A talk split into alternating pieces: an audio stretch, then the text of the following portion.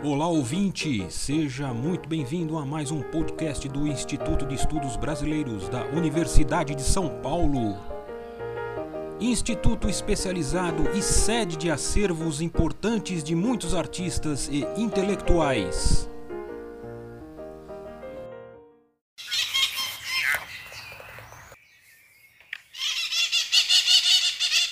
Olá, sou Nelly Defensor Martins, integrante da oficina de leitura Guimarães Rosa do IEB e narrarei um texto adaptado por mim de Campo Geral intitulado Passarins e Aves do Rosa. O cerrado estava cheio de passarinhos e aves. As araras comiam cocos e grelos de árvore. O guache de rabo amarelo cantava distinto, de vizinha não cantava, só piava para chamar fêmea. O pio das rolinhas mansas no tarde cai. O sabiazinho pardo está cantando muito, invocando. Mas olha, ali mesmo, mesmo mais menor do que um João de Barro, ele é passarinho de beira de corgo Passavam os periquitos, aquela gritaria, bando, bando. Sempre de manhã já acordava sopitado com aquela tristeza quando os bentevis e passo pretos abriam pio. Aquele fiar fino dos sanhaços e sabiás entorpecia. Vez em quando, só um bentevi que era que ainda gritava. O grivo trouxe um canarim cabeça de fogo dentro de uma gaiola pequena e mal feita, mas era presente para ele, Miguelim, presente de amizade. Dito, pergunta a Rosa se de noite um passarinho riu em cima do paiol, em cima de casa. Passarim Maria Branca piava, bir, bir. Miguelim demorava um tempo distante bastante pensando na coruja, mãe de seus saberes e poderes de agouro. O dito não devia de ter ido de manhãzinha ao nascer do sol espiar a coruja em casa dela. Miguelim não quis ir. Era uma coruja pequena, coruja batuqueira, que gosta de ficar na porta, no buraco do cupim, o dito contou que a coruja eram duas que estavam carregando e que rodavam as cabeças para espiar para ele. Diziam: Dito, dito. Passarinhos de bom cantar, patativo, papacapim, encontro. Pobre dos passarinhos do campo, desacisados o gaturamo, tão podido miúdo, azulzinho no sol, tirim-tim-tim, com brilhamentos mel de melhor. Estiadas aguinhas brincavam nas árvores e no chão, cada um de um jeito. Os passarinhos desciam para beber nos lagoeiros. O sanhaço, que oleava suas penas com o biquim antes de se debruçar. O sabiá peito vermelho que pinoteava com tantos requebros para trás e para frente. Ali ele mesmo não sabia o que temia. E o casal de tico-ticos, o viajadim repulado que ele vai, nas léguas em três palmos de chão e o gaturamo, que era de todos o mais menorzinho. Um que outro gavião, quando pousavam, gritavam alto, os altos, uns arubus. Gavião e urubu arrastavam sombras. Um gavião gritava em pinho, perto. Atitava um assovio de perdiz na borda do campo Voando quem passava era a marreca cabocla, um pica-pau pensoso, casais de araras. A Nhambuzinha, que ia saindo por embora, acautelada com as perninhas no meio do meloso, passou por debaixo da tranqueira. A nhambuzinha ainda quis remirar para trás. Sobressaía aqueles olhinhos da cor de ferrugem.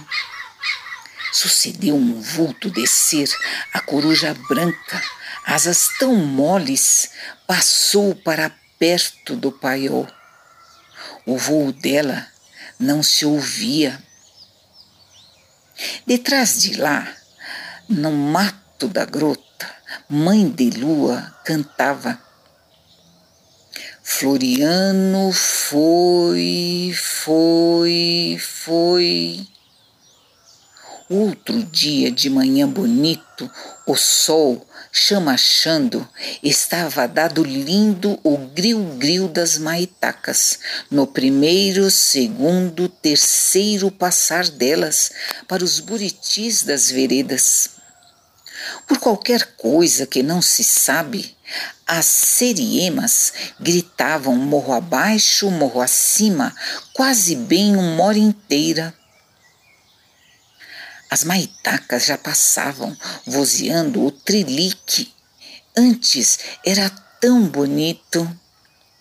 Adiante, uma Maria faceira, em cima do voo, assoviava, e a ver as águas das lagoas. Naquele quintal estava um peru que gruzeava brabo e abria roda, se passeando, pufo, pufo. O peru era a coisa mais vistosa do mundo, importante de repente, como uma história.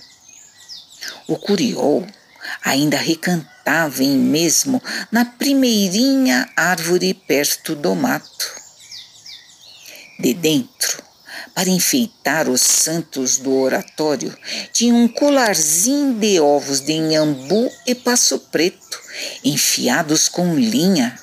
Era entremeado, doutro e dum. As gaiolas estavam vazias. Sanhaço e sabiado peito vermelho não cantavam presos, e o gaturamim, se prendesse, morria se ria do grosso grito dos papagaios voantes. Luiz Altino veio deficada e trouxe um papagaio manso chamado Papaco Paco, que sabia muitas coisas. Era um papagaio que se respeitava, mas não gostava constante de ninguém, só gostava era da rosa.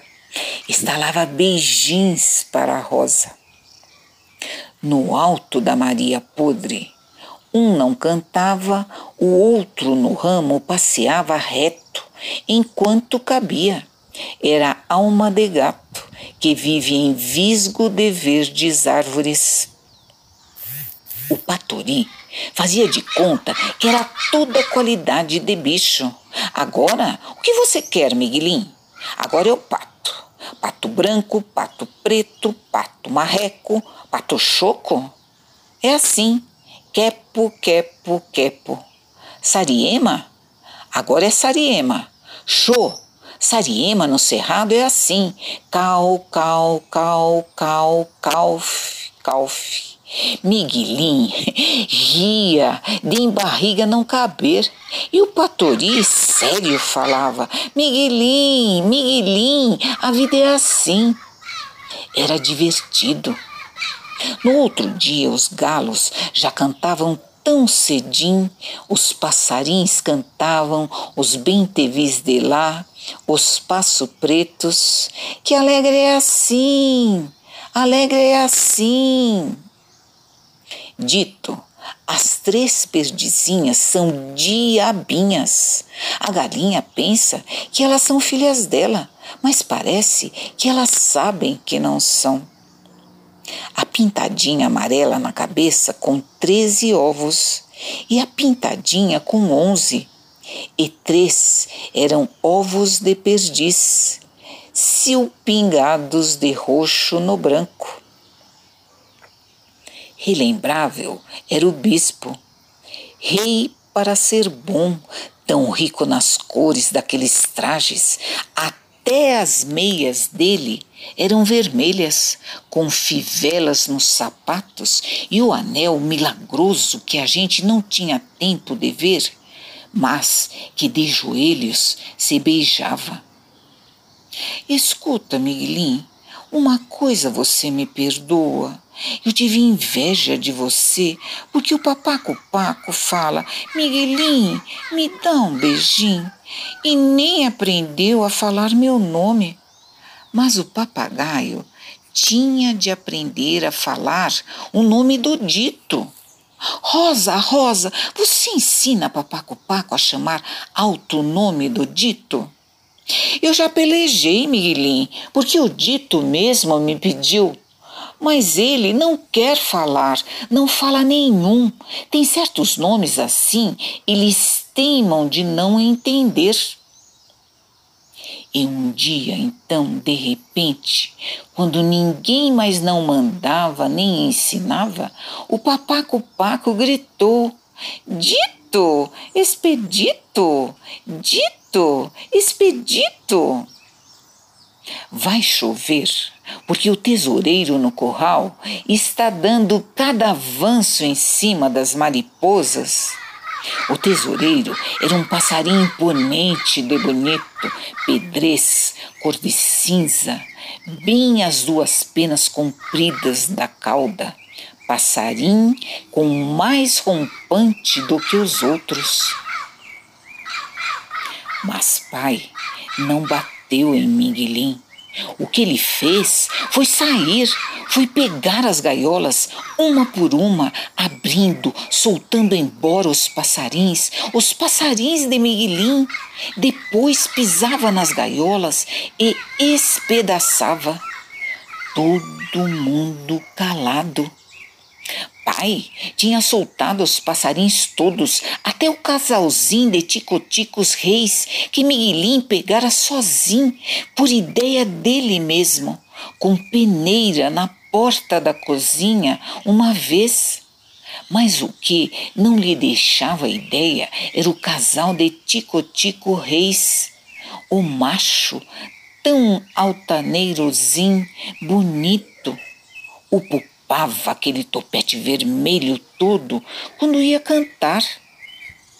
Segurando a pontinha de embira que estava lá amarrada no toquinho de pau, Tico-Tico Rei veio comer arroz.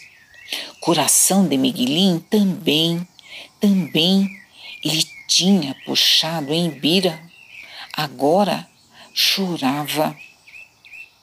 Na Araçariguama do mato debaixo, os tucanos estão reunidos lá, gritando, conversado, cantoria de gente. Sanhaço viu uma flauta. Parece toca aprendendo o ioioioim deles pegavam muitos sanhaços, aqueles passarinhos macios azulados que depois soltavam outra vez, porque sanhaço não é passarinho de gaiola. Miguelim não estava pensando em nada, só no que deviam de sentir os sanhaços quando viam que já estavam presos separados dos companheiros, tinha dó deles. Mas os sanhaços prosseguiam de cantar, voavam e pousavam no mamoeiro, sempre caíam presos na urupuca e tornavam a ser soltos. Tudo continuava. A mãe do Rosa relatou que, mesmo quando pequeno, Guimarães já tinha opinião de que as aves não deviam de ficar engaioladas. Sua grande travessura na infância foi abrir o viveiro e soltar todos, feliz em restituir-lhes a liberdade.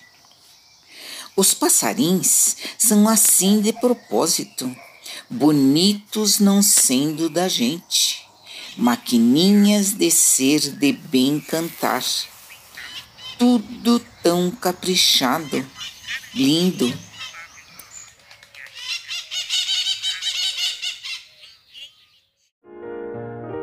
Este podcast do Instituto de Estudos Brasileiros chega ao final. Esperamos que tenham gostado e em breve retornaremos com um novo assunto para você.